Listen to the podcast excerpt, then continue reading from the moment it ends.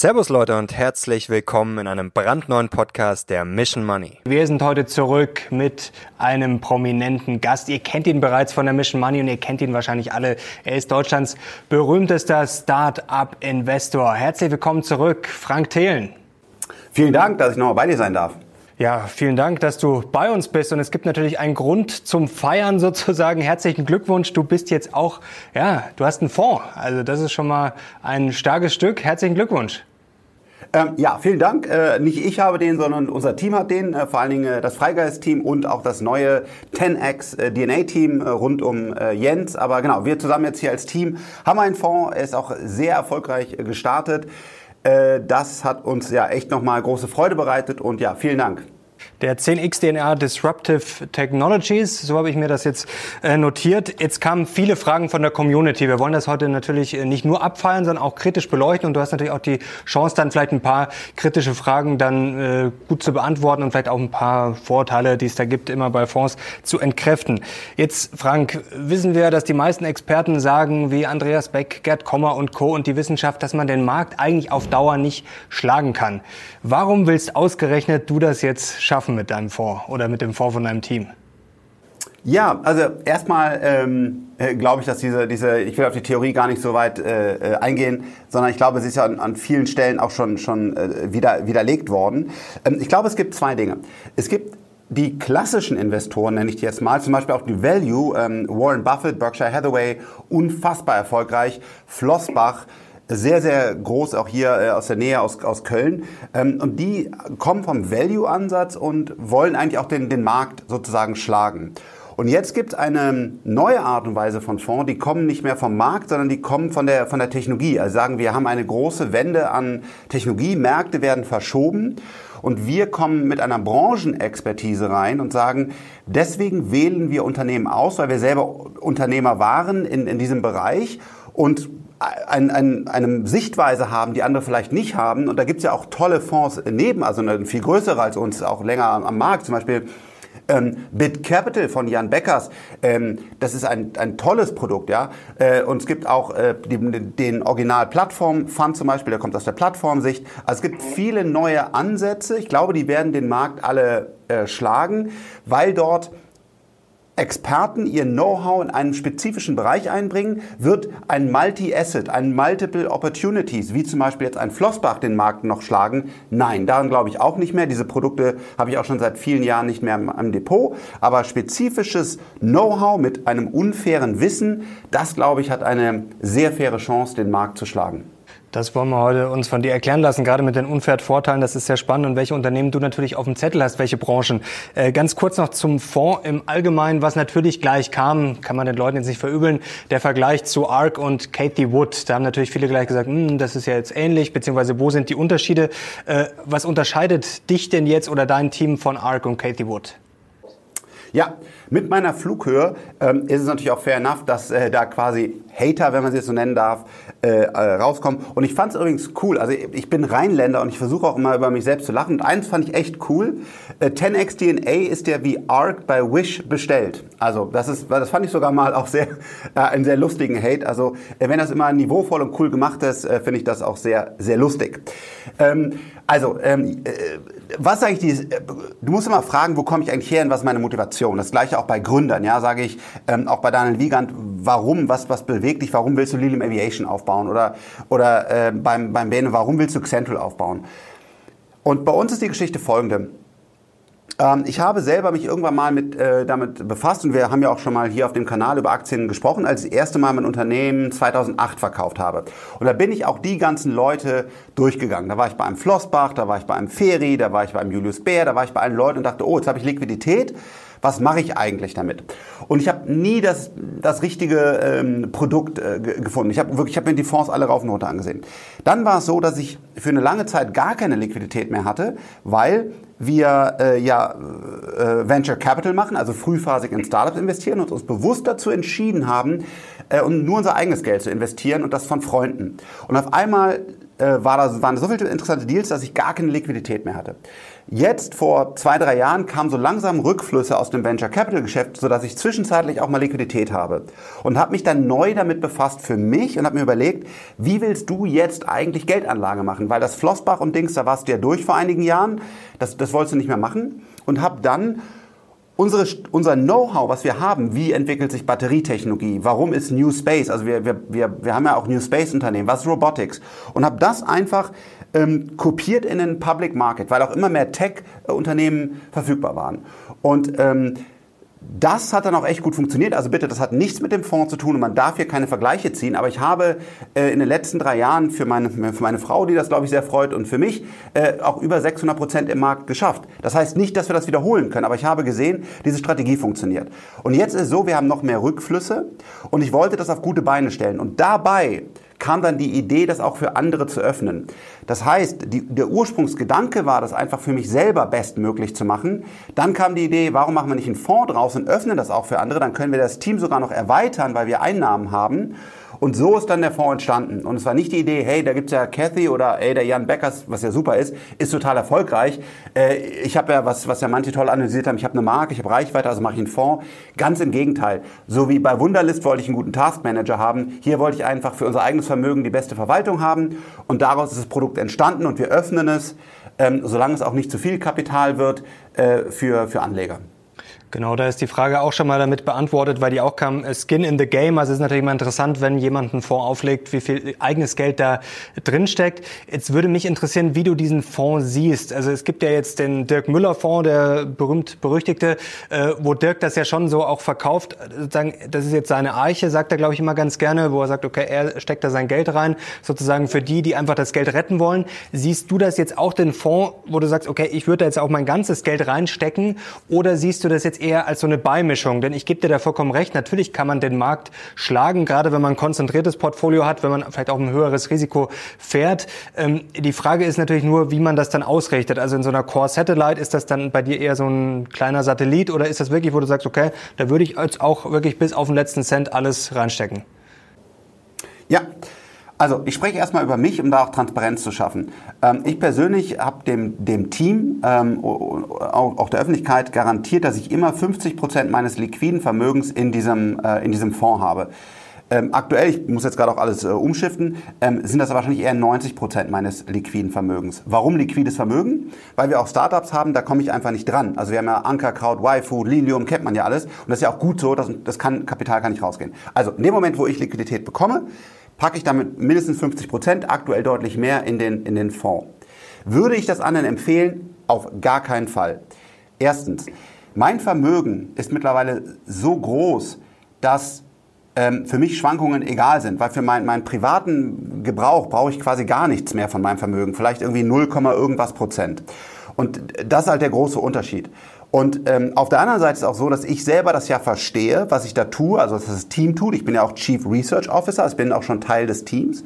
Und es haben ja andere, also wir werden uns öffnen, wir werden auch Open Source wie ARC das machen, trotzdem haben sie nicht den Einblick. Also deswegen bitte auf gar keinen Fall das so machen. Wir sehen dieses Produkt als eine Beimischung, also dieses Core Satellite, es wäre dann ein Satellite. Wir glauben, es ist ein extrem wichtiger Satellite, weil Disruption kommt, da können wir vielleicht auch noch drüber sprechen. Ähm, und deswegen glaube ich, ist es wichtig, dass jeder hat. Er kann aber auch andere Fonds nehmen. Also ein ARC ist auch ein tolles Produkt. Aber so sehen wir das. Und dann ist natürlich auch immer wichtig, wie alt bist du, ja? Zum Beispiel ähm, habe ich, äh, mache ich auch teilweise die, natürlich die Vermögensverwaltung für meinen Vater.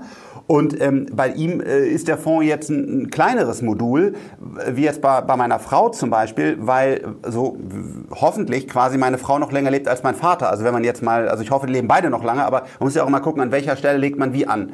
So, und das wollen wir, trans ähm, transportieren wir auch ganz stark. Volatiles Produkt, nur für Langfristigkeit, bitte immer nur eine Beimischung, äh, besonders wenn ihr nicht aus der, aus der Industrie kommt äh, und volle Transparenz von uns, was wir da machen, warum wir das machen, also großes Research publizieren. Das ist ja hoffentlich eine, eine Antwort dazu. Was jetzt auch oft kam, die Frage, und die finde ich selber auch sehr spannend, ähm, wird wahrscheinlich schwierig mit Ja zu beantworten sein, aber ob man auch über den Fonds in das Freigeist-Portfolio zum Beispiel investieren kann, also nicht nur in Klassiker wie jetzt Tesla und Co. Ja, ähm, Also witzigerweise äh, während des Research für den Fonds, ähm, wir haben ja das große Glück von Sequoia Capital. Das ist einer, glaube ich, der beste, einer der besten VC-Fonds der Welt, kann man fairerweise sagen. Wir haben sowohl den ersten Check vom US-Team in Europa in Wunderlist bekommen, als auch den ersten Check, als ein Europa-Team jetzt etabliert wurde in Central. Da sind wir sehr stolz drauf. Hätte Sequoia Capital gar kein Venture Capital gemacht, sondern hätte die Unternehmen in dem Portfolio, die ein IPO gemacht haben, einfach alle am IPO-Markt, am, am IPO-Tag gezeichnet, hätte Sequoia einen höheren Return generiert als mit dem ganzen Venture Capital Business. Das kann man auch bei Sequoia ganz offiziell nachlesen. Das heißt, die Opportunities im, im, Public Market sind auch größer, als ich das am Anfang erstmal intuitiv eingeschätzt habe. Wird dort auch Freigeist drin sein? Ja und nein. Es ist ja öffentliche Information, das ist keine Anlageempfehlung hier, dass Lilium Aviation plant auch mit Quell zu mergen und dann an die Börse zu gehen. Natürlich muss man bei solch, solchen Werten gerade nochmal sehr, sehr genau drauf schauen, weil Interessenskonflikte, also die wirklich aus, ausgeräumt sind. Deswegen will ich hier gar nicht sagen, ob und wann Lilium in den Fonds aufgenommen wird. Aber kann man perspektivisch auch äh, in unsere Unternehmen mitinvestieren? Ich hoffe ja, weil das wären Börsengänge, die dann in dem Fonds sind. Zusätzlich ist es so, das Team hat gerade gestartet und deswegen haben wir Palantir und Tesla und andere Werte ja genannt. Wir haben aber auch sowas drin wie ein Fate. Wir schauen uns ganz aktiv, gerade heute Nachmittag haben wir da wieder eine intensive Diskussionssession zu, ähm, SPACs an. SPACs heiß diskutiert, auch zu Recht. Es wird auch SPACs geben, die scheitern. Aber wir glauben halt durch unser Wissen, durch unser Research, durch unsere Erfahrung, durch unser Netzwerk einschätzen zu können, welche eine höhere Chance hat, ähm, wirklich erfolgreich zu sein. Das heißt, ja, wir wollen gerade auch perspektivisch noch mehr in die kleineren Werte rein, und früher rein, wird dann auch mal ein Freigeist, ein früheres Freigeist-Unternehmen dabei sein, was, der Venture, was die Venture Capital Sparte ähm, liquidiert hat. Ich hoffe auf jeden Fall, das wäre natürlich ein toller, toller Erfolg. Jetzt wollen wir darüber sprechen, was drin ist. Das interessiert die Leute natürlich noch mehr. Wir wollen na, natürlich auch noch mal ganz kurz zum Vorkommen, zum Beispiel Kosten und Co. müssen wir natürlich auch noch abspre äh, absprechen, dass die Leute wissen, wie das aussieht. Jetzt hast du schon angesprochen, man hat ja schon die Schlagzeilen gelesen, Palantir soll die größte Position sein, wenn das richtig ist. Das wirst du uns wahrscheinlich gleich auch noch mal verraten. Äh, Tesla, Tencent habe ich gelesen, Fate hast du gerade selber, selber schon angesprochen. Ähm, Kryptowährung, Bitcoin, Ether sind auch drin. Jetzt sagen natürlich Kritiker, Mensch, Palantir, Tesla, Bitcoin, brauche ich da jetzt äh, Frank Thelen dafür? Also da würde ich selber auch drauf kommen. Jetzt ist die Frage, wie viel Geheimtipps sind denn da drin, beziehungsweise werden in diesem Fonds drin sein und was ist noch drin, außer jetzt Tesla, Palantir und Co.?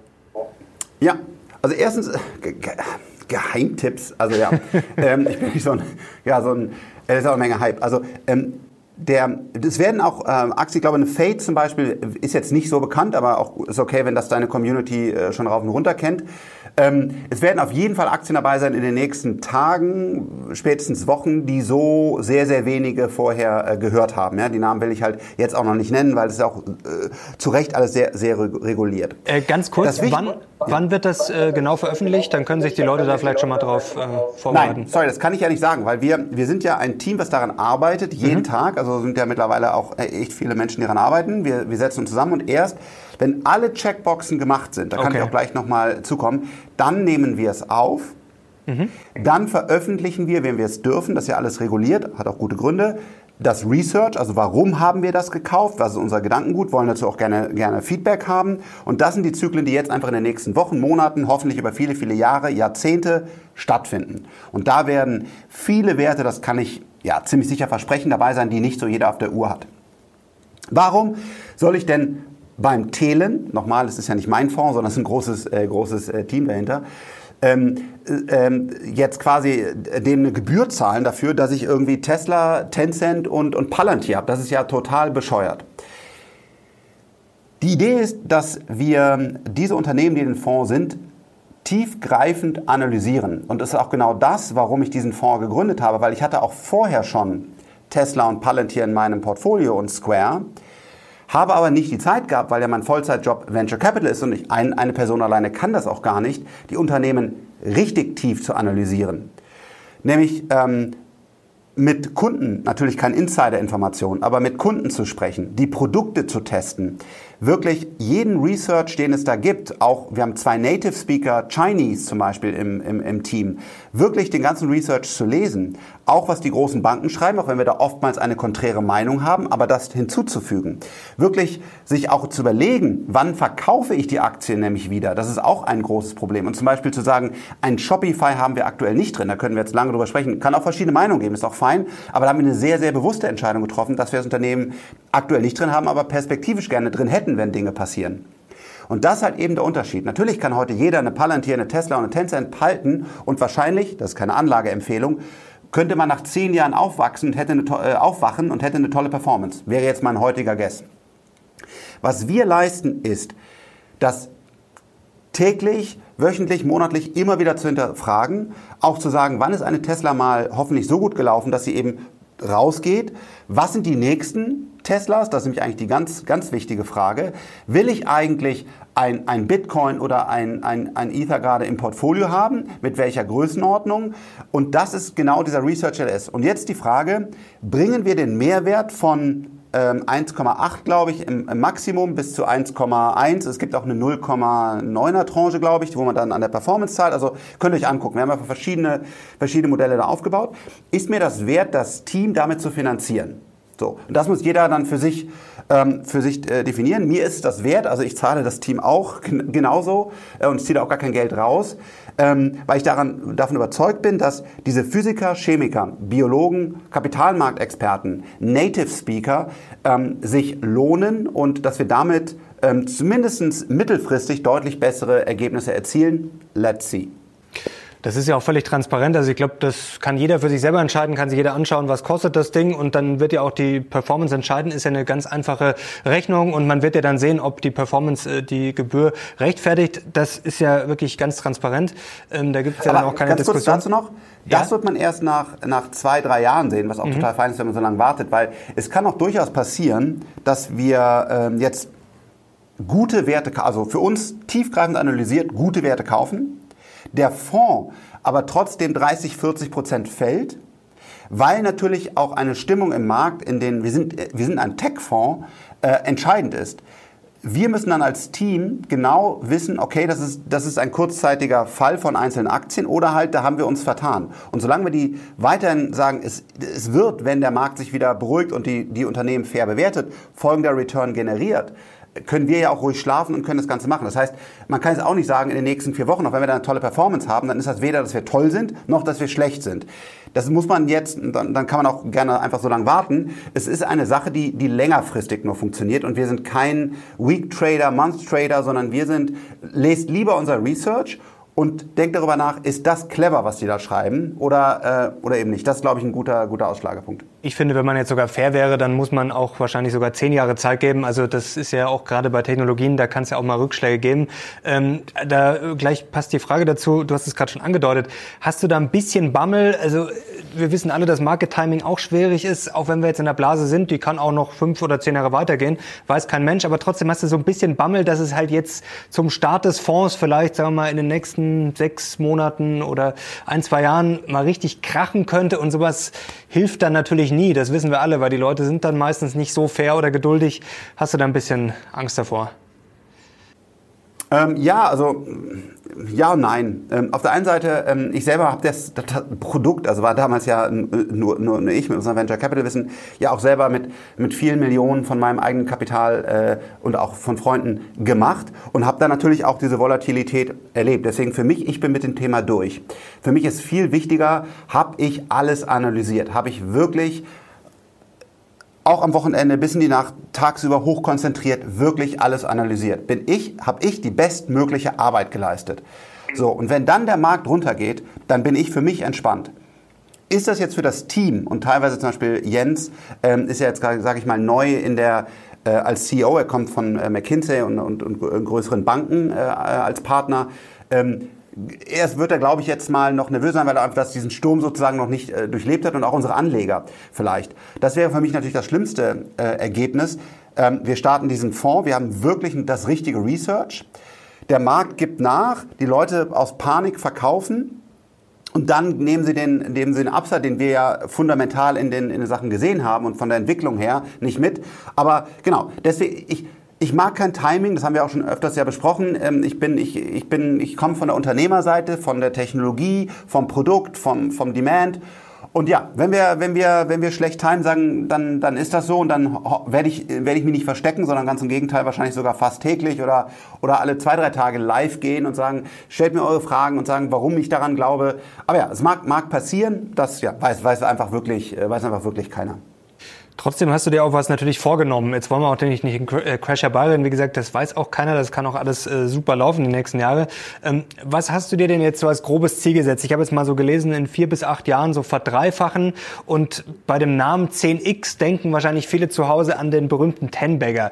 Ähm, vielleicht was erwartest du dir durchschnittlich für eine Performance? Das wären jetzt so 20 Prozent Roundabout PA, sage ich mal, wenn man jetzt mal mit sechs Jahren einen Verdreifacher rechnet. Ähm, und sind da auch Aktien dann drin, die dann wirklich das Potenzial haben, sich aus deiner Sicht zu verzehnfachen oder vielleicht sogar langfristig äh, noch viel mehr? Ja, also wir haben es erstmal ähm, auch, also ich habe ja eben die Historie erzählt, wie es zu dem Fonds kam. Ich hatte parallel, also oder davor einfach ein Buch geschrieben, das heißt 10x DNA. Und dann haben wir uns überlegt, weil es ja genau eigentlich auch das beschreibt, woran wir, woran wir investieren wollen, äh, wollen wir das Ganze so nennen. Und dann haben wir auch lange überlegt, äh, wir wollen keine 10x versprechen oder sowas. Also klar, klar kannst du natürlich in 30 Jahren oder ist nicht durchgerechnet. Aber ähm, trotzdem haben wir gesagt, 10x DNA beschreibt genau das, was wir suchen. Deswegen muss aber nicht jedes Unternehmen, was wir, was wir äh, aufnehmen, ähm, sich verzehnfachen. Wo kommen wir her? Ich glaube, die besten 5%, gerne in den Kommentaren äh, mich korrigieren, wenn das nicht stimmt, aber ich glaube, die, die besten 5% der Venture Capital Fonds weltweit bringen dreimal das Geld zurück in sieben bis zehn Jahren. Wir haben das große Glück, mit unserem Venture Capital deutlich völlig andere Returns zu generieren. Das ist auch Seed und da haben wir auch sicherlich auch Glück dabei gehabt. Aber wir haben gesagt, das ist eher ein Venture Capital Produkt. Das heißt, wir wollen in vier bis acht Jahren das Geld verdreifachen und die Aktien, die wir drin haben, haben auch genau dieses Potenzial dazu. Da gibt es eine, eine Fate, die kann sich die kann sich auch in Luft, also kann auch quasi null Dollar wert werden, muss man ganz fairerweise sagen. Davon gehen wir nicht aus. Sie haben eine Menge Kapit äh, Cash drin. Wir haben es genau analysiert, aber kann natürlich auch einfach auf null gehen. Muss man, also sehr, sehr unwahrscheinlich, aber kann auch passieren. Aber wenn es funktioniert und die das liefern, was, was wir uns von dem Team und von der Technologie erhoffen, dann ist das schon auch irgendwo 20, 30 X in sehr kurzer Zeit möglich. Aber wie gesagt, das kann auch in die andere Richtung gehen. Hast du einen Tesla, sehen wir da solide eine Verdreifachung in diesem, in diesem Zeitraum. Würde also genau da, da, äh, da quasi reinkommen, aber auch nicht mehr. Ja, also das werden wir auch veröffentlichen, genau warum. Äh, da sehen wir jetzt keine Verzehnfachung bei Tesla. Und also, wir kommen überhaupt nicht davon zu sagen, das müssen alles Ten-Bagger oder sowas sein, sondern wir kommen davon, sind das progressive Tech-Unternehmen, die sich halt verzwei, verdrei, vervierfachen können oder haben wir auch in einem Portfolio gemischt verschiedene sage ich mal, schon riskantere Positionen, die halt sehr, sehr leicht 30, 40 X machen können, aber auch noch äh, mit eine, eine Chance haben, dass sie, sie einfach es gar nicht schaffen und äh, insolvent gehen. Das würde ich jetzt zum Beispiel bei einem Tencent oder äh, bei einem Tesla oder bei einem Palantir weitestgehend ausschließen, dass dieses Unternehmen irgendwie nicht mehr existiert in, in vier, fünf Jahren. Und jetzt kommen wir natürlich zur entscheidenden Frage. Jetzt wird es richtig spannend. Äh, kannst du uns mal einen Einblick geben in dein Research? Du hast, oder in euer Research besser gesagt. Du hast vorher schon gesagt, da müssen erstmal die ganzen Blogs abgearbeitet werden. Jetzt können wir uns natürlich denken, dass es natürlich äh, innovative Unternehmen sein müssen. Klar, Disruption sagt ja der Name schon. Klar, also es fängt wahrscheinlich beim Geschäftsmodell an, aber dann wird es ja schon schwierig. Du hast es gerade angedeutet. Ähm, es sind auch riskante Unternehmen dabei. Die schreiben vielleicht auch noch Verluste, was ja gerade bei Biotech-Unternehmen, ich will nicht sagen normal ist, aber jetzt auch keine äh, nichts Außergewöhnliches ist. Also wie kriege ich das dann sozusagen unter einen Hut, dass ich dann irgendwie schon so ein System habe, aber trotzdem dann irgendwie die Unternehmen fair bewerten kann? Ja, unser Ziel ist, hier einfach eine, ja, eine Mischung zu finden. Also wir haben ja einerseits den, den Retail-Fonds, den USITS. Da werden wir allein schon wegen der Regulierung 25, wahrscheinlich eher 30 ähm, Titel haben. Und dann haben wir den, den IFE, also den, den Professional-Fonds, den darf man ab 200.000 Euro auch äh, BaFin reguliert erst zeichnen. Ähm, der kann dann auch mal auf 15 Titel runtergehen, äh, vielleicht 20, das werden wir dann sehen. Das heißt, Genau, das, die Aufgabe des Teams ist es, das zu balancieren. Wir sind schon ein progressiver Fonds, also mit einer höheren Volatilität. Ähm, aber es darf jetzt auch nicht sein, wenn wir zum Beispiel bei, nehmen wir nochmal das Beispiel jetzt Fate, ähm, weil das Unternehmen halt auch eine, eine, gewisse Chance hat, auch es nicht zu schaffen, weil es noch sehr frühphasig ist, dass das dann irgendwie 20 Prozent ähm, des Fonds sind. Das, das, das ist absolut nicht, wie wir agieren. Aber insgesamt ist für uns schon wichtiger, Chancen nicht zu verpassen, als Downside Protection. Und ich glaube, das ist auch ein ganz wichtiger, fundamentaler Unterschied zu Flossbach, DWS und so weiter. Wir wollen, wir wollen keine Downside Protection. Das finden wir, wenn wir sie kostenfrei bekommen, was natürlich nicht geht, wäre das super. Für uns ist viel entscheidender, dass wir ein, ein Bitcoin, ein Square, ein, ein, ein Tesla und so weiter nicht verpassen. Und das ist auch ganz spannend, wenn man da mathematische Modelle drunter legt, weil wenn du die verpasst, ist das viel, viel schlimmer, als wenn auch mal einzelne Assets nicht funktionieren. Aber durch ein Portfolio versuchen wir eine, eine Balance zu finden. Vielleicht eine spannende Frage, wie kommt ihr denn auf jetzt die neuen Unternehmen? Klar, wie gesagt, Tesla, Palantir, das ist jetzt bekannt. Du hast vorher gesagt, die spannende Frage ist, wie findet man jetzt neue Teslas? Also wie spürt jetzt äh, Frank Thelen oder sein äh, Team auch ja, eine Aktie auf oder ein Unternehmen, was vielleicht noch keiner kennt? Ist da Zufall dabei? Habt ihr da gewisse Register? Habt ihr da irgendwelche Dienste, die ihr bemüht? Sitzt ihr auch am Bloomberg Terminal? Wie kann man sich das vorstellen? Ja, all das. Also es ist halt eine, genau eine Kombination. Auf der einen Seite haben wir natürlich ein, ähm, ich, ich lebe ja jeden Tag im Markt und unsere Startups zum Beispiel, ähm, die ja auch mittlerweile äh, in New Space, äh, Flugtaxis, Energiespeicher, AI und so weiter, Robotics unterwegs sind, da sieht man einfach, was erzählen die mir, mit wem kooperieren die vielleicht. Ähm, man hört natürlich auch viel, wenn man mit anderen Leuten spricht, was ist gerade, was, das, äh, was sind große Themen. Da, da schnappt man Unternehmen auf, die man dann quasi bei uns ins Research reingibt. Dann ist es so, wir versuchen, das Team hat gerade gestartet, das auf jeden Fall das, was wir erreichen wollen, jeden neuen Tech-IPO oder jeden SPAC uns zumindest oberflächlich erstmal anzusehen und dann bewusst zu entscheiden, da wollen wir tiefer reingehen, was sehr viel Arbeit ist, oder wir sagen, das passt erstmal nicht zu uns, das wollen wir nicht tiefer ähm, analysieren. Das heißt, wir haben schon ein, eine, ein recht großes Team und werden das ja auch noch massiv ausbauen. Übrigens äh, sehr, sehr gerne 10xdna.com unsere offenen Stellen anschauen oder auch gerne Initiativbewerbungen. Äh, wir wollen hier ein echt gutes, kluges, diverses äh, Team aufbauen, also freuen uns sehr über Bewerbungen. Das heißt, unser Anspruch ist wirklich äh, weitgehend zu screenen und dann bewusst zu entscheiden, wo gehen wir tiefer rein und äh, wo machen wir das nicht. Und wie kommt ihr dann, sei mal, bei einer Aktie äh, weiter? Also schaut ihr euch dann wirklich die Bilanzen da alle an oder geht es euch eher um die Geschäftsmodelle? Schaut ihr euch eher an, okay, was ist, was ist das jetzt für ein Markt? Was haben die für Marktanteile? Macht ihr auch Discounted Cashflow-Modelle? Also wo liegt da bei euch der Schwerpunkt?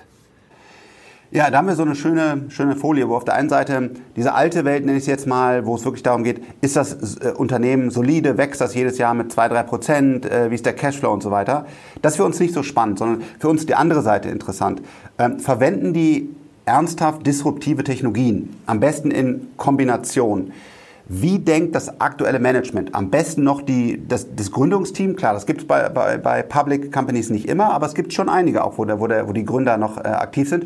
Und wir hören uns Podcast, Twitter lesen wir und so weiter. Wie sind die drauf, um das jetzt mal sehr platt zu sagen? Also sind die progressiv, sind die hungrig? Sagen die, ähm, wir, werden, wir werden dieses und jenes versuchen. Das kann auch schief gehen, aber wir glauben, dass, dass es sich jetzt lohnt, diesen Sprung zu wagen. Also wie, wie, wie ticken die eigentlich, das, das Management? Ähm, wir schauen uns an, können die sich exponentiell entwickeln. Das hört sich immer super cool an, aber eine exponentielle Entwicklung vorherzusagen ist eine der schwierigsten Dinge, weil da halt eben auch mit jeder kleinen Parameter, den man die Formel falsch setzt, halt die Kurven auf einmal deutlich anders aussehen. Ist da ein unfairer Vorteil? Ich mache ein Beispiel. Tesla hat einfach die meisten Daten von den Straßen, ähnlich wie Google im Search. Deswegen glauben wir, einer von vielen Punkten, dass da schwierig dran zu kommen ist. Also was sind die unfairen Vorteile? Können die daraus exponentielles Wachstum generieren? Wie groß ist der Markt überhaupt, der ja oftmals auch, was glücklicherweise dann weniger sehen, größer werden wird, wenn ich auf einmal in andere Preispunkte reinlaufe. Das heißt, wenn ich heute einen Toaster sozusagen nur für 100 Euro verkaufen kann und darunter nicht, und auf einmal kann ich einen Toaster für 10 Euro anbieten, dann wollen viel mehr, und all diese ganzen Dinge, also quasi eher eine Venture Capital denke, die schauen wir uns an und dann zum Schluss, bevor wir zeichnen, dann gibt es Capital IQ, dann gibt es Bloomberg, dann gibt es Research. Das gucken wir uns auch alles an. Aber es ist nicht für uns das Entscheidende und sagen, oh, Goldman hat irgendwie ein Uprating von so und so gemacht, das müssen wir jetzt mal, weil wir ja 25% Europa abbilden wollen, äh, da rein. Das sind nicht wir. Das ist im Zweifel auch gar nicht so schlecht, wenn man, ja, die ganzen Studien sollte man auch nicht überschätzen von den Analysten. Äh, Frage dazu Management. Äh, was ist ein Unternehmen, wo du sagst, dieses Management, da würde ich wirklich die Hand ins Feuer legen? Gut, jetzt sind wir erstmal, weil wir noch nicht über die anderen sprechen wollen, äh, leider bei, den, bei diesen Posterchilds. Ich muss einfach sagen, ein, ein Elon Musk ist für mich ein Posterchild. Warum? Ähm, er eckt an, das bringt den Aktienkurs teilweise dann, dann, dann runter, weil er eben nicht, äh, sage ich mal, polierte äh, Shareholder-Informationen rausgibt. Aber ähm, er ist glaube ich, aktuell einfach der größte Macher der Welt. Ähm, er hat, ähm, wir alle wissen, er baut Raketen, er macht Energie, er baut sogar Roboter, die äh, dann äh, ein Interface zu unserem Gehirn herstellen. Ähm, er kennt leider im Detail, weil das, weil das in seiner SpaceX äh, einsetzt. Wir hatten das Glück, äh, zwei Satelliten von uns mit ihm äh, ins All zu schicken. Also ähm, das ist wirklich diese Bandbreite an Technologie, die er sieht. Und wenn ich jetzt das, den ich sehr schätze, mit einem Herbert Dies zum Beispiel vergleiche, also wirklich ein toller Job, den er macht und ich, und ich finde, was der Herbert da macht, wirklich gut.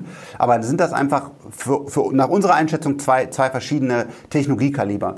Ähm, er ist völlig committed auch als Shareholder. Er äh, verkauft all seine Häuser. Er will einfach nur diesen Planeten voranbringen. Und das ist genau jetzt Posterchild. Wir werden da sicherlich bald noch mehr Unternehmer und Unternehmerinnen vorstellen, äh, wie wir, was wir gerne mögen. Jetzt noch eine Frage. Wir wollen gleich noch kurz zu den Branchen kommen, was da so die neuesten Trends sind. Das ist immer natürlich sehr spannend, das von dir auch zu hören, die ganzen Insights. Äh, eine Frage kam zu dem unangenehmen Thema Wirecard. Ich will da jetzt gar nicht drauf rumreiten, weil ich das furchtbar kindisch finde, immer zu sagen, okay, der lag da einmal falsch. Jeder Investor liegt regelmäßig falsch und das ist auch so ein deutsches Mindset, dann nicht zu sagen, äh, was hat der für Erfolge, sondern, ah, da hat er einmal äh, einen Fehler gemacht. Aber ich fand trotzdem die Frage interessant, was hast du aus Wirecard gelernt? Ähm, habt ihr da gesagt, okay, da müssen wir vielleicht nochmal irgendwie einen anderen Ansatz wählen oder haben, wir haben da irgendwas übersehen? Oder sagt ihr im Gegenteil, nee, das ist quasi eingepreist, Wirecard kommt halt einfach mal vor. Das ist dann auch kein Problem, wenn der Rest läuft. Ja. Also erstmal, ich glaube, das war bei dir, ne? wo ich das, wo ich ja, das gesagt das war, habe. Das äh, war, das war bei uns, glaube ich. Ja. Aber habt ihr da natürlich dann, genau, du, du lächelst jetzt den, den Traffic nochmal abbilden. Genau, das war guter Traffic für dich. Fair, fair enough. ähm, also erstmal, wir haben da gar nichts gemacht, sondern bei Wirecard habe ich ja äh, wirklich alleine komplett mein eigenes Kapital und auch das meiner Frau ähm, äh, verwaltet. Was war, ähm, was habe ich gemacht?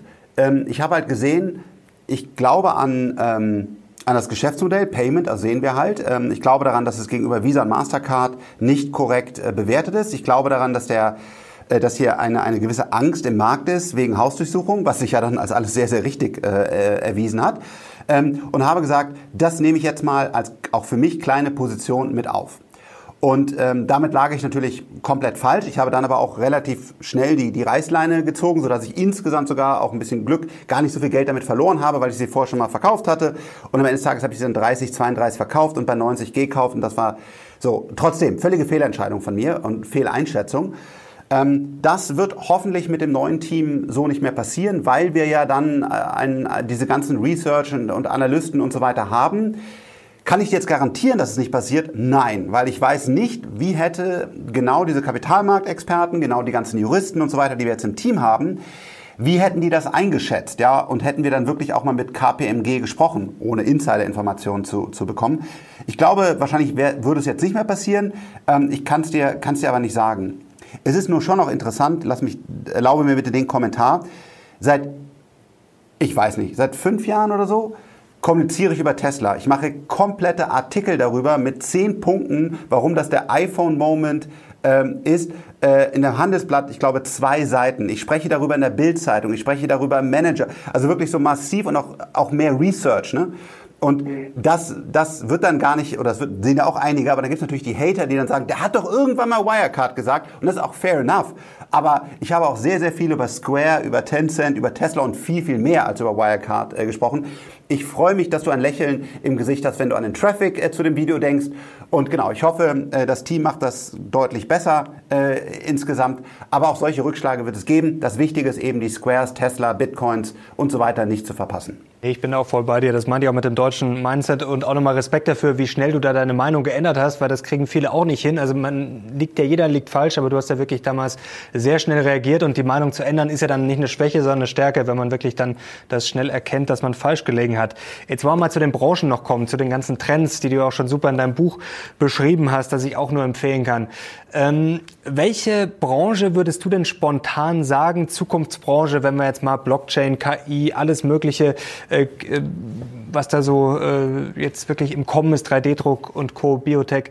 Welche Branche würdest du spontan sagen, wird oder sollte am meisten im Fonds vertreten sein? Keine Ahnung. Ist mir auch total egal.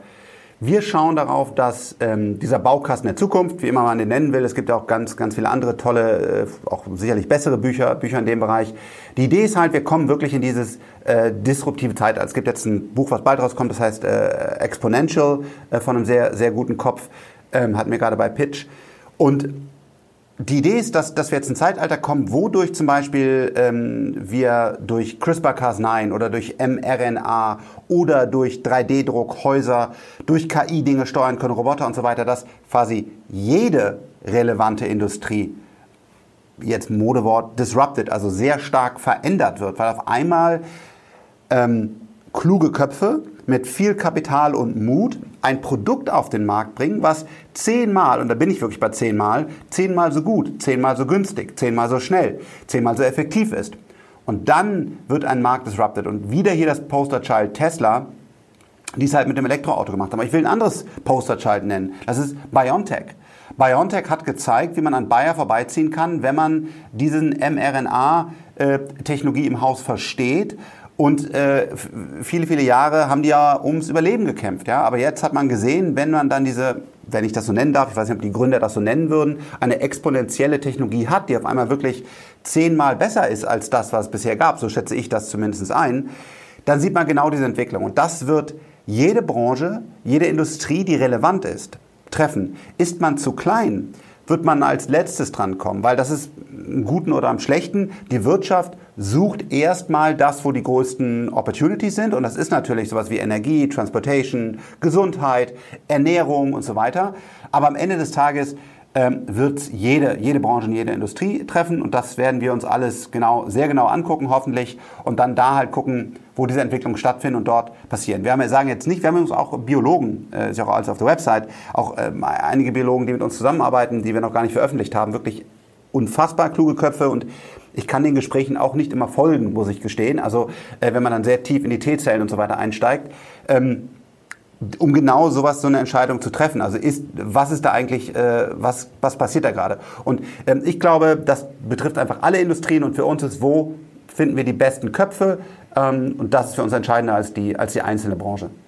Was ist denn jetzt so ein Hype, wo du sagst, oh, da würde ich jetzt sicher nicht investieren, wo du sagst, das ist völlig überschätzt, können wir schon mal außen vor lassen? Ja, also äh, habe ich ja auch, ich glaube schon bei dir äh, drüber gesprochen und, und äh, auch in dem Buch Wasserstoff. Ja, also ähm, da wird natürlich auch, kommt mir auch eine Menge Hate entgegen, gerade aus der Was Wasserstoff-Community. Ähm, ich bin halt der festen Überzeugung, also wir haben auch hier echt gute Physiker und, und Chemiker im Team, dass das Wasserstoff überbewertet ist, weil es halt erstmal sehr sexy und sehr cool klingt. Und wir glauben, dass die, dass die Barrieren davon gar nicht mehr optimiert werden können. Zum Beispiel Batterie sehen wir noch deutlich mehr Potenzial, was da an neuen Technologien, an Energiedichte, Ladezyklen und so weiter generiert werden können.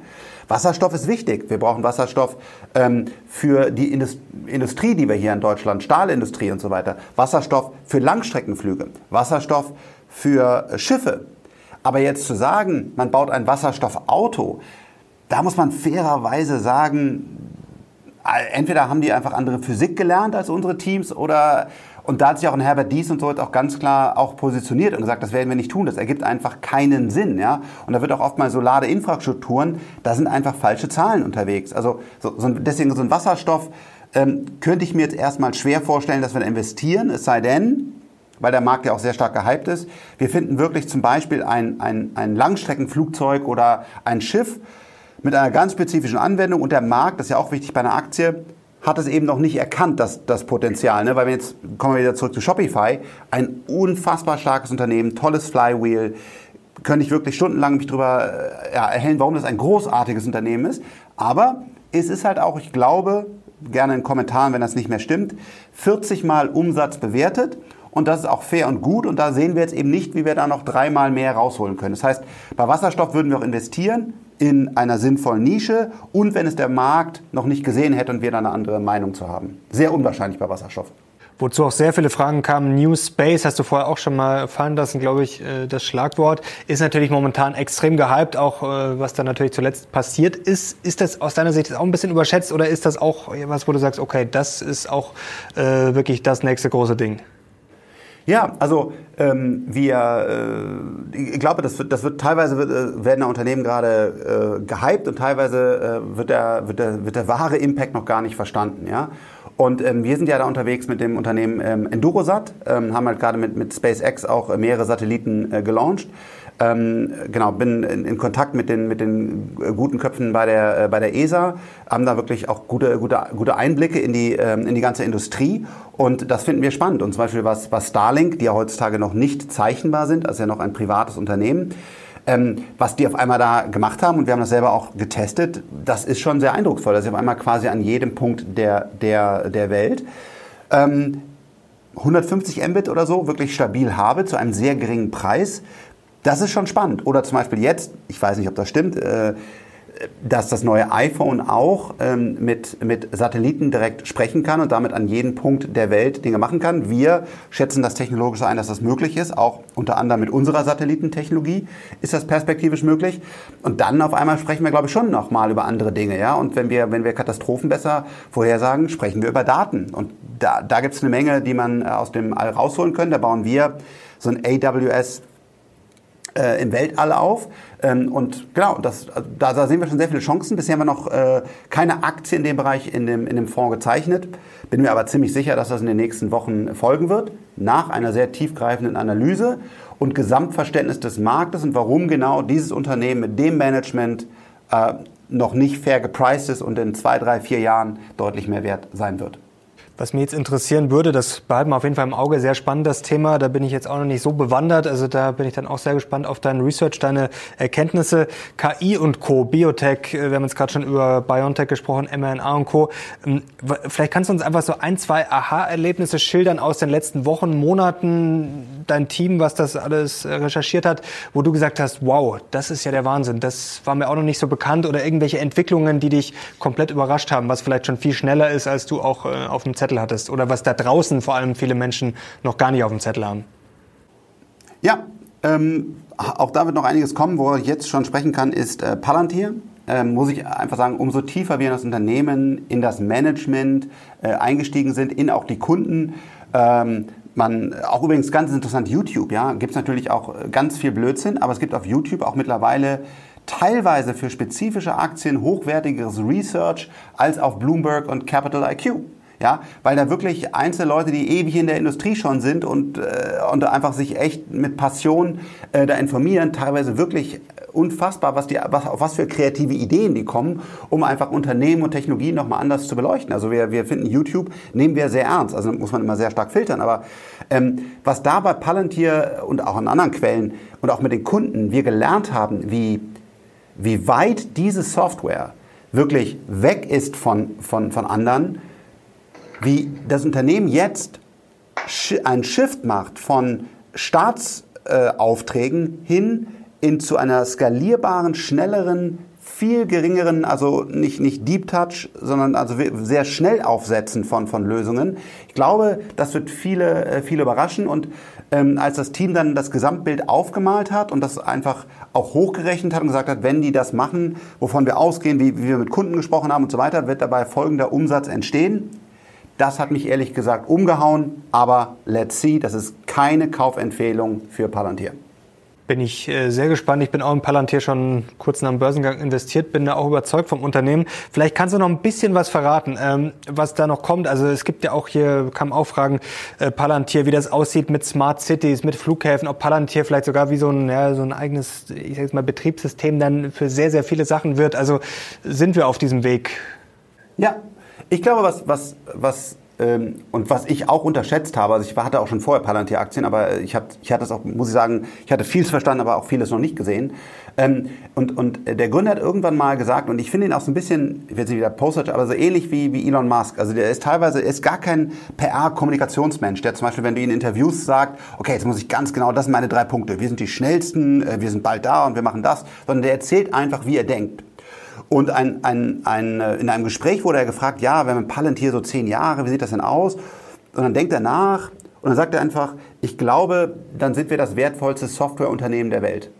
Ich sage nicht, dass es eintreten wird, aber ich glaube einfach, er hat wirklich, wie manchmal auch Elon, wenn du ihn irgendwas rüberwirfst, einfach gar nicht PR-technisch das durchdacht, sondern er hat einfach gesagt, okay, wir arbeiten an dem Ding, wir arbeiten an dem Ding, wir machen das so, wir bringen das zusammen. Und das darf natürlich auch keine Grundlage sein, diese Aktie zu kaufen, aber es ist einer der Dinge, wie, wie ticken die? Und wir, wir glauben daran, dass diese Business künstliche Intelligenz, die, die eben in der Breite und in der Allgemeinheit schnell anwendbar ist, so wie wir heute alle in einer Suchmaschine arbeiten, die sich selbst füttert, nämlich Google. Und ich glaube, jeder würde mir zustimmen, das ist eindrucksvoll, wie sich das Ding entwickelt hat. Also egal welches Restaurant, kannst du direkt anrufen, was du wie fragst, Notebook kaputt, Stecker. Ich finde das manchmal schon eher mittlerweile sogar erschreckend, was da, was da rauskommt. Hingegen, wenn ich die lokale Suche auf meinem Mac OS oder so verwende, denke ich immer, wie grottendumm ist das denn? Also man sieht, AI hat diese magische Power. Und Palantir, das ist unsere, unsere Einschätzung, wird das im Businessbereich sein und dann auf einmal wirklich von, äh, von Zulieferketten äh, über Business-Entscheidungen äh, übernehmen. Und dann ist es eigentlich nachher das Betriebssystem, das Gehirn der, der Unternehmen. Da kann man auch fairerweise darüber diskutieren, wollen wir das, aber ich glaube, KI wird sich geben. Und ich hoffe, ich glaube, dass das Management im Grunde genommen hier einen sehr guten und fairen Ansatz hat. Und äh, ja, aber das, das wird, glaube ich, noch gar nicht gesehen, dass das eigentlich das hoffentlich, keine Empfehlung hier, ähm, das Betriebssystem der, der Unternehmen wird. Und dann halt von immer größeren, die ja heute schon auch öffentlich bekannte Kunden sind, runter zu kleineren. Und es wird immer, immer kürzer werden. Es werden auch 10x weniger an Zeit und Aufwand benötigen, Palantir zu implementieren. Und dann auf einmal hat man diese, diese positive Spirale, wo sich nachher wie bei Tesla heute beim Aktienkurs alle wundern, Hä, wie ist das denn über Nacht quasi passiert? Wann ist dieses über Nacht? Bei Palantir keine Ahnung, wir halten langfristig die Aktie. Ich werde auf jeden Fall nicht verkaufen, jetzt schon dreimal nicht. Äh, jetzt kommen wir zum Thema 3D-Druck. Ähm, das ist sehr spannend. Also da sieht man mittlerweile schon echt viel. Da hattest du auch in deinem Buch, glaube ich, schon Beispiel. Gibt es ja schon seit Jahren, dass da Häuser, Dörfer in Mexiko, glaube ich, war das. Jetzt auch in Amsterdam. Jetzt wurde sogar vor kurzem in Deutschland, ich habe es mir ja noch notiert, in Beckum hieß es in Nordrhein-Westfalen, ein Haus gedruckt. Ähm, klingt alles toll. Dann gab es aber gleich wieder Kritik hier. Ähm, von einem Herrn, habe ich mir auch notiert, äh, Manfred Josef Hampel, Präsident vom Institut für Nachhaltigkeit. Da gibt's ja auch immer viele Kritiker. Das ist so ein bisschen wie beim äh, Wasserstoff. Der hat gesagt, es klingt nach Zukunft. Man denkt, der Bau wird einfach und billig, aber wenn man sich näher damit beschäftigt, lässt sich nichts von diesen Versprechen halten. Du siehst das, glaube ich, anders. Äh, total. Das gleiche auch wie bei, ähm, bei Tesla. Ähm, die, die ersten Batterien von Tesla waren, waren sicherlich nicht, nicht, äh, nicht ideal. Also ich glaube, sie waren immer noch besser als der Verbrenner. Das haben jetzt auch, glaube ich, wirklich alle auch zugegeben und verstanden, auch wenn es auch ganz viel Hate gab. Aber vor allen Dingen musst du ja, und das ist auch unsere Venture Capital denke, wo stehen wir in fünf bis, bis zehn Jahren? Also wenn wir zum Beispiel gucken uns Alternativen an zu Plastik. Plastik ist ein Problem, übrigens Fischernetze ein noch viel größeres, deswegen Seaspiracy kann ich hier nur jedem empfehlen, äh, auf Netflix sich das mal anzuschauen. Aber trotzdem, Plastik ist auch ein Riesenproblem. Und wenn wir investieren, dann schauen wir immer, egal ob man jetzt 100 Millionen, eine Milliarde, zwei Milliarden braucht, kann man perspektivisch danach, nachdem wir die Milliarden investiert haben, ein Plastik auf dem Markt haben, was gut funktioniert und den Preispunkt des bösen Ölprodukts schlägt. Und so denken wir auch über Batterien nach. Also nicht, wie viel ist da heute an seltenen oder schlechten Erden drin, die auch teilweise Kriege verursachen. Und wenn man sich die aktuelle Tesla-Generation ansieht und wie die das Mining machen, unfassbar, wie weit die gekommen sind. Und das gleiche ist auch bei den 3D-Häusern. Ja, heutzutage ist das ein Kopfschuss. Ja, viel zu teuer, viel zu kompliziert, viel zu viele Fehler. Der CO2-Ausstoß insgesamt, alleine weil wahrscheinlich so viele Presseleute ständig zu dem Haus fahren mit einem Verbrenner, ist viel größer als alles andere. D'accord. Die Frage ist doch, finden wir eine skalierbare Lösung, wo wir schnell, effizient Häuser mit weniger CO2-Ausstoß in der Produktion, dem Bau, als auch danach in dem Betrieb haben, komplett neue Formen ermöglichen, in Krisengebieten, denn es ist mir ein Herzensanliegen, dass Technologien nicht hier bei den Reichen bleiben, sondern dass wir investieren am liebsten und im Venture Capital Bereich eigentlich nur in Technologien, die jeder irgendwann verwenden kann. Und dann ist doch die Frage, schaffen wir das? Weniger CO2 beim Bau, weniger CO2 beim Leben und können wir in Krisengebiete nachher Dinge reinschicken, die innerhalb von wenigen Tagen dort Häuser bauen? Das sind für mich die Fragen. Und wenn irgendein Professor, I'm so sorry, sagt, ey, in NRW, ich habe das nachgerechnet, dieses eine Projekt hat heute noch mehr CO2-Ausstoß als das Haus daneben, dann hat er meiner Meinung nach eine völlig falsche Sichtweise. Dann stellt er sich in den Mittelpunkt, um Aufmerksamkeit zu generieren. Jeder will auch Aufmerksamkeit aber er hilft nicht. wir müssen doch langfristig sehen, wie können wir auf diesem Planeten leben bleiben. Und da, glaube ich, ist 3D-Druck eine sehr wichtige Technologie. Also wird auch in den Vorkommen, gehe ich davon aus, oder? Mindestens eine Aktie oder mehrere sogar? Davon gehe ich heute sehr, sehr stark aus. Ja. Wie siehst du da den Markt generell? Also wird es da am Ende vielleicht auch ein Unternehmen geben, ich sage jetzt mal so wie Tesla, das da komplett vorausmarschiert oder wird es da sehr, sehr viele geben? Da mischen ja schon einige Unternehmen mit. Ist auch Wahnsinn alleine, wie viele da börsennotiert sind. Schon lange. Wie schätzt du das ein? Die schwierige Frage in jeder einzelnen Industrie und äh, das vielleicht auch nochmal zum Management-Fee ist, gibt es einen Winner? Gibt es, gibt es ein oder zwei Winner? Oder ist es eine Technologie, die grundsätzlich funktionieren wird? Nennen wir jetzt mal ähm, CRISPR-Cas9, also also DNA verändern. Und kann ich eben nur sagen, dass wenn diese Technologie funktioniert, und davon gehen wir aus, dass dann Milliarden an Wert entstehen, aber ich weiß nicht, wer es ist. Und dann geht unser Team hin, das haben wir bis jetzt noch nicht so gemacht, aber so haben wir das besprochen, und würde dann auch kleinere Positionen in vier, fünf Unternehmen aufnehmen, weil wir sagen, Insgesamt wird das funktionieren, wahrscheinlich. Insgesamt werden das mehrere Milliarden wert sein. Aber so hart wir auch arbeiten, egal wie tief wir reinschauen, wir können heute nicht sagen, wer der Winner ist. Und dann wäre ein möglicher Ansatz unseres Fonds zu sagen, wir nehmen da auch mal drei, vier Unternehmen auf. So, und diese Frage müssen wir für 3D-Druck auch beantworten. Gibt es wie bei Self-Driving Cars, unsere Meinung, einen klaren Winner, Tesla? Oder ist es so, dass wir besser agieren, wenn wir drei, vier Unternehmen aufnehmen und dann ständig gucken, wer wird der Winner, damit wir den Trend nicht verpassen. Aber egal wie hart wir arbeiten, finden wir aktuell leider nicht raus, wer der Winner sein wird. Das kann durchaus passieren. Mhm. Tencent, äh, noch ganz kurz. Äh, zu China kam auch äh, eine Frage. Das ist ja momentan auch wirklich ein spannendes Thema. Also ihr traut euch anscheinend noch in China zu investieren direkt. Wie siehst du das generell? Also jetzt vielleicht nicht nur von der Aktienseite. Ist ja auch ein Thema, was generell auch für uns und auch für die Webwirtschaft interessant ist. Ja, ich glaube, wir sind in einer spannenden Situation, wo man einzelne Unternehmen, nehmen wir ein Tencent, was, was ich sehr, sehr gut kenne und da haben wir auch, auch natürlich ein sehr, sehr tiefes Research, oder nehmen wir auch ein Alibaba äh, oder nehmen wir sogar auch ein Baidu, wo man, ich glaube, die meisten würden mir zustimmen, wenn man dort fundamental reinguckt, sind diese Unternehmen eigentlich unterbewertet. Was der Markt macht, natürlich auch zu Recht, ist, er macht einen starken Discount drauf, weil er sagt, die politische Lage ist nicht sicher. Man weiß nicht, ob der Staat eingreift, was ich sehr schlecht finde. Ob der Staat eingreift und sagt, hey, äh, keine Ahnung, ihr dürft jetzt kein E-Commerce mehr betreiben oder, oder andere Dinge ähm, oder sogar sagt, ähm, wir, wir wollen auch Teil des Unternehmens werden und, und Anteile mit übernimmt. So, und das muss man jetzt ausbalancieren. Also ich glaube, da ist, ist eine, ist, sind sich alle einig, die Unternehmen an sich sind eigentlich deutlich mehr wert.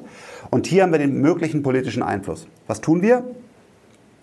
Wir haben äh, Leute, die sich auch in dem Land leben. Also wir haben nicht fest auf der Payroll, sondern das sind bis jetzt noch äh, Freelancer und Kooperationspartner. Wir haben aber auch Native Chinese Speaker bei uns im, im Team. Wir sprechen mit vielen Politikern und versuchen uns eine Meinung. Ich, ich, glaube, wir haben dazu auch ein Papier veröffentlicht, sonst werden wir dies bald tun. Es muss alles freigegeben werden, ist ja auch korrekt, bevor wir irgendwas veröffentlichen.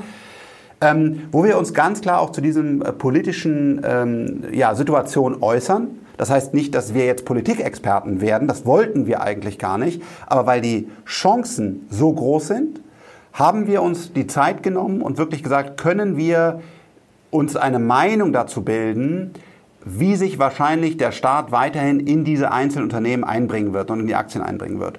Und dazu haben wir uns, haben oder werden wir uns umfangreich äußern. Wir glauben aktuell, dass die Chancen dort deutlich überwiegen. Kann aber auch total verstehen, äh, wenn da aktuell Zurückhaltung ist. Wir würden jetzt aber auch nicht, auch wenn, sage ich mal, wir zehn gute Unternehmen finden würden, würden wir nicht 25 Prozent oder so verteilt über zehn, zehn Unternehmen in, in China platzieren, weil wir natürlich auch Respekt vor der, vor der Situation haben. Aber man muss auch sagen, irgendwann muss man ein gewisses Risiko eingehen, da entsteht Rendite. Das haben wir uns sehr gut überlegt, da haben wir sehr intensiv äh, Zeit und Geld investiert und wir glauben, dass wir mit diesen Positionen, äh, die wir da aufgebaut haben, äh, langfristig gut fahren werden. Let's see.